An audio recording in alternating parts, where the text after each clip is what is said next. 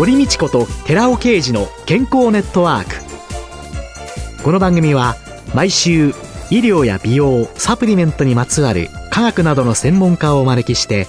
私たちの健康のために役に立つお話を伺う健康生活応援番組です。包摂体サプリメントと MGO マヌカハニーで健康な毎日をお届けするコサナの提供でお送りします。コサナの商品をお求めの際はフリーダイヤル0120-496-537までぜひお電話ください。体の節々が気になりだしたらコラーゲン、グルコサミンを配合した環状オリゴ糖の力シクロカプセル化スムースアップ。お得な定期購入もご準備しております。ご購入は、コサナのフリーダイヤル0120-496-537専任スタッフが商品に関するお問い合わせ、ご質問にもお答えいたします。コサナのフリーダイヤル0120-496-537 0120-496-537皆様のお電話をお待ちしています。こんにちは、堀道子です。今月は東京芝にある横倉クリニックの院長横倉恒夫さんをゲストに迎えて女性のトータルヘルスケア実現のための取り組みをテーマにお送りしています。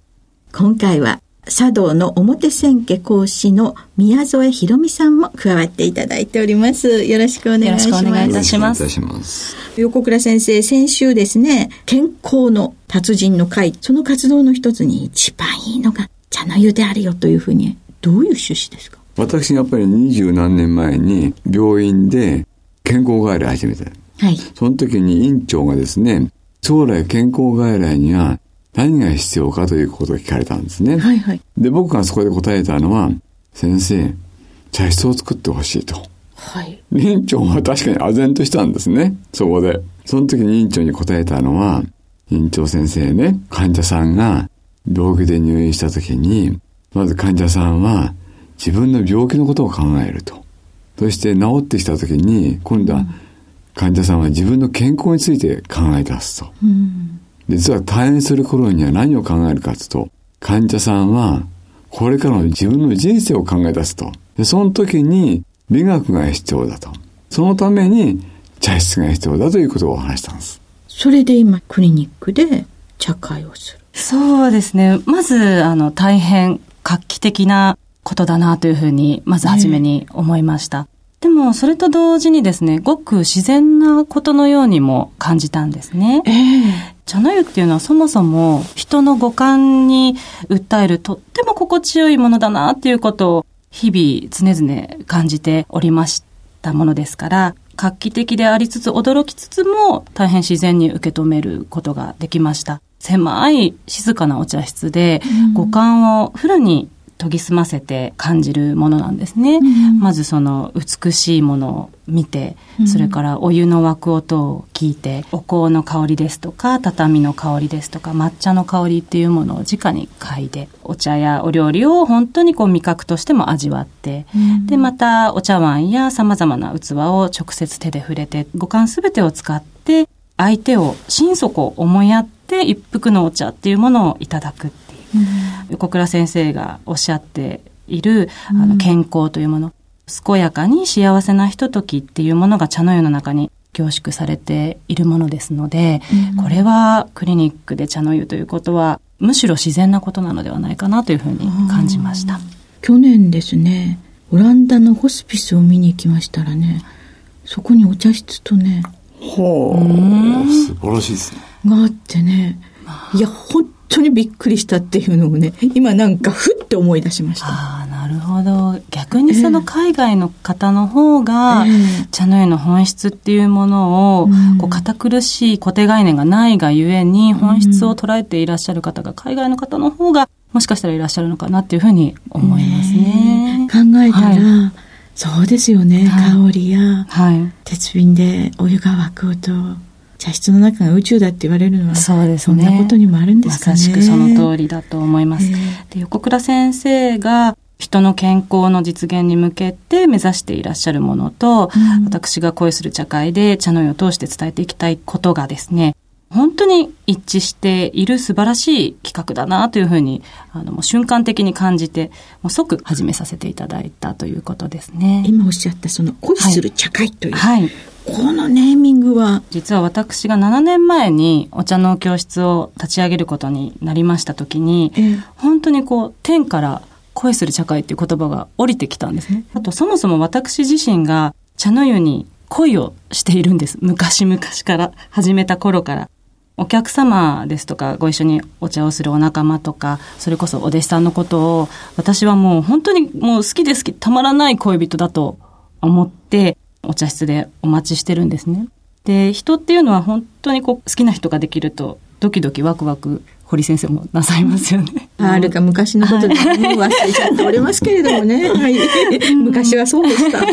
そんなあのドキドキワクワクがお茶室の中には散りばめられておりまして、そのことがあの茶の湯は日本文化の総合芸術っていうことにもつながっていくのかなとも思うんですね。すべての芸術っていうものですとか文明っていうのは、そもそも誰かのことを愛しいとか恋しいとか、その何かの物事を大切だなっていう恋しいっていう感じる心から全ての芸術は始まっているのではないかなというふうにも考えているので、そういう意味で恋する茶会という名前を付けた次第でございます。ああ、なんか素敵ですね。恋する茶会。横倉先生は、じゃあその女性の健康にこのお茶会というのをやって役に立ってきてる。よかったって今思って。実はね、僕もね、最初ね、お茶をやりたいと思った時に、たまたま妙添先生が何やってんのって聞いた時に、恋する誓いをしてますと。えー、そのネーミング聞いた瞬間に、これをやってみようと。で、実際に、うちでやってみると、いろんな患者さんが来て、確かにね、いろんな方がいらっしゃいます。ところがね、終わってみると、顔つきが変わってるんですね。たった一回にも変わらず、来た時の顔と、出ていく時の顔がもう顔違う。で、僕の友人に、恋する誓いをやってると言った時に、お前、合コンかって言った男がいるんですよ。だけど、実際にその現場に来てやってみると、僕の友人の男性も来てますし、もちろん患者さんで女性も来てます。ところがみんなね、顔つきが変わってきます。そして面白い話が、本当に素人から始めて、別に何も知らない人たちばっかりが集まってやるんで、うん、お茶一つ立てるにも、その時の心理状態から全部現れてくるんですね。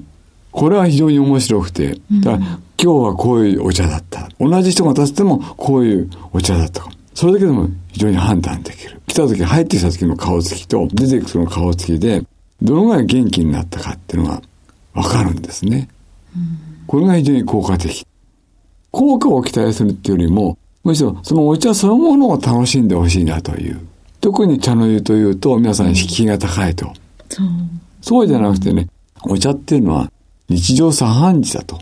ご飯食べるのも、お茶を飲むとも同じですよと。確かに茶飯事のお茶という文字が入っておりますです。生活の中にお茶があったはずなんです。それがわざわざね、茶道というね、お茶の世界になってしまったんで、どうしても敷居が高くなる。その敷居をなんとか下げて、誰でもが参加できるような空間を作りたいというんで、クリニックで始めました。いや、で、実際にクリニックにお行きになって、宮添さんはどのようにお感じになってます？とにかく楽しいです。もう和気あいあいと、本当にいろんな方が初めての方ですとか何回もいらっしゃる方も様々来てくださっているんですけれども、とにかくもう私が一番楽しませていただいているようなところがありますね。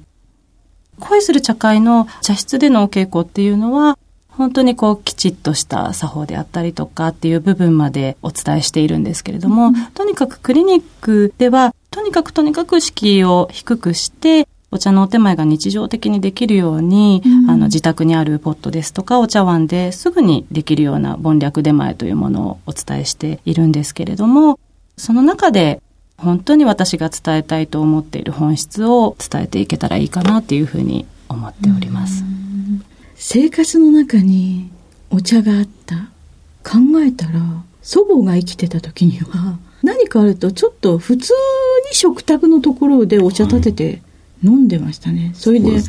ただただお菓子欲しさに、ゲーって思いながら、子供の時に飲んでいた 不届きな私を思い出しましたけれども。先生に言わせるとね、作法も気持ちよさの一つなんですね。だから僕なんかも練習するときに鏡を見て、うん、いかにこうね、綺麗にできるか。これ自分の中でも気持ちいいんですね。で、相手がそれを見ても気持ちいい。自分の気持ちよさと相手の気持ちよさを考えたときに初めて形が出てくるんじゃないかという僕は考えたものです。ああ、その中に型ができてきた。はい共通の心地よさ、見て、して、それが一つのルールという作法になってきた。いかに美味しくお茶を立てるかが、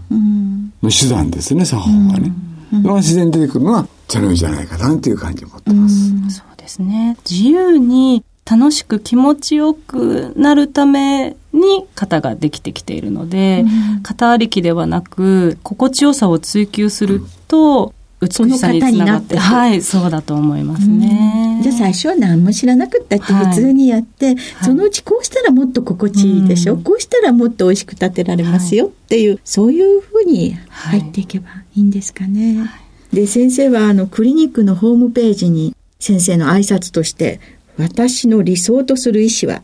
輝くような名医でもカリスマ医でもありません。私の理想像は良寛さんですと書いてあるんですけれども、最後にこの意図するところをお伝えいただいて。良寛さんが、例えば山から降りてきて、はい、一般の家にいると、そのうちの人たちが知らないうちに元気になっている。良寛さんが何かするわけじゃない。ただいるだけで元気になって明るく働けちゃうと。で、僕自身の考え方は、医者が輝くような医者ではなくて、輝くのは患者さんそのものじゃないかと。で、我々は目に見えなくていいと。僕は風邪がテーマなんですけど、風邪でいいと。患者さんにそういう新しい神聖な空気を与えられればね、と患者さんが知らないうちに元気になればいいと。健康づくりをしない健康外来なんです。それが僕の理想の健康外来なんですね。これをしたから健康になるんじゃなくて、患者さんが知らないうちに先ほど言ったお医者の美学だとか、そういうのを身につけていけるような、知らないうちに元気になって、そうするとそれが普段の生活の中に生きてくると。それが生き方にもつながってくると。それが僕の理想の医者じゃないかなと思ってます。ありがとうございました。まさに健康の達人の先生に5週にわたりお話を伺いました。今月は5週にわたり東京芝にある横倉クリニック院長の横倉恒夫さんに女性のトータルヘルス実現のための取り組みについて伺いました。最終週では茶道の表千家講師の宮添博美さんにも加えていただきました。どうもありがとうございました。どうもありがとうございました。続いて、寺尾刑事の研究者コラムのコーナーです。お話は小佐野社長の寺尾刑事さんです。こんにちは、寺尾刑事です。今週は脳機能改善のための栄養素、カルニチンについて紹介させていただきます。脳機能改善に有効な栄養素として、この研究者コラムではこれまでに DHA や EPA などのオメガ3不飽和脂肪酸、それがですね、リン酸と結合したリン脂質を含有するようなクリルオイル、そしてクルクミン、スーパービタミン E と呼ばれるデルタとコトリエノール、R 型のアルファリポ酸。そして前回はコエンザミ Q 点を紹介してきました。その一方で脳機能改善のための特に重要な栄養素として、その中でもオメガ3不飽和脂肪酸である EPA や DHA が魚油よりも効率よく吸収できるということが分かってます。リン脂質の形で含んでいるクリルオイルですね。それから高い抗酸化能を有するスーパービタミン E として有名でありますデルタとコトリエノール。こういったものを配合して、さらに L カルニチンを配合したゼリータイプのサプリメントを開発しました。そのサプリメントの愛用者である女性から、なぜ L カルニチンも必要なのですかと。これまでに確かに私は EPA、DHA などのオメガ3不飽和脂肪酸のリン脂質であるクリルオイルとか、デルタとコトリエノール、スーパービタミン E が脳機能改善に有効であるということはお話ししてきましたけども、L カルニチンについてお話ししてなかったからなんですけども、その質問に対してお答えしたいと思います。L カルニチンも脳機能改善効果があるということなんです。高齢者にとっては脳機能改善ですけども、若い大学受験、高校受験を控えている学生たちにとっては、学習によって知識を高めなければならないわけですけども、その年代の学習能力を向上させる作用というものも備わっている L カルニチンです。この作用がマウスの実験によって実証されているわけです。まず、学習能力に関しては、脳の働きと L カルニチンの関係について検討した東京都脳神経研究所の行った報告があります。L カルニチンを与えたマウスと L カルニチンを与えてないマウスの迷路実験で L カルニチンを与えたマウスの学習能力が飛躍的に高まったという結果が出ているわけです。この研究結果をサポートする形で、さらに山梨大学の安井先生らによって興味深い論文が2002年に出されているわけです。その内容を少し紹介しておきます。L カルニチンは学習能力の向上とともに、老齢マウスの学習障害や記憶、認知障害の両方を改善することが分かってきました。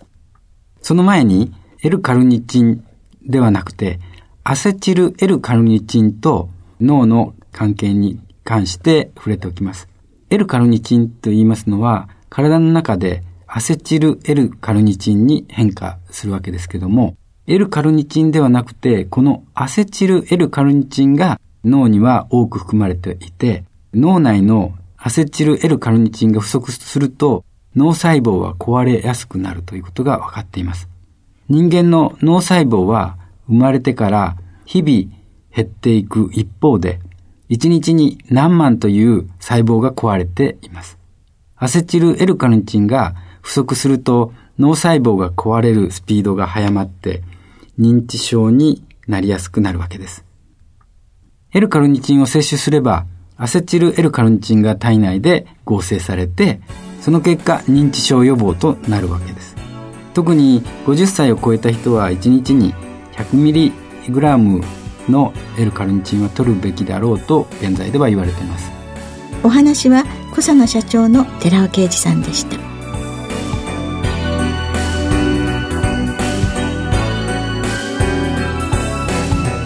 ここで小佐奈から番組お聞きの皆様へプレゼントのお知らせです。南極海で採れたオキアミ由来の DHA と EPA を含むクリルオイルに抗酸化作用に優れスーパービタミン E と呼ばれるトコトリエノールを配合し環状オリゴ糖で包み込むことによって体内への吸収力を高め熱や酸化による影響を受けにくくしたコサナの新しいサプリメントゼリー南極海のデザートを番組お聞きの10名様にプレゼントします。ご希望の方は番組サイトの応募フォームからお申し込みください。コサナの新しいサプリメントゼリー南極海のデザートプレゼントのお知らせでした。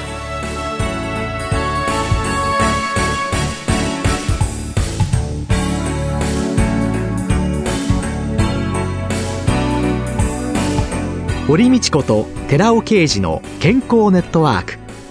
この番組は包摂体サプリメントと MGO マヌカハニーで健康な毎日をお届けする「コサナの提供」でお送りしました。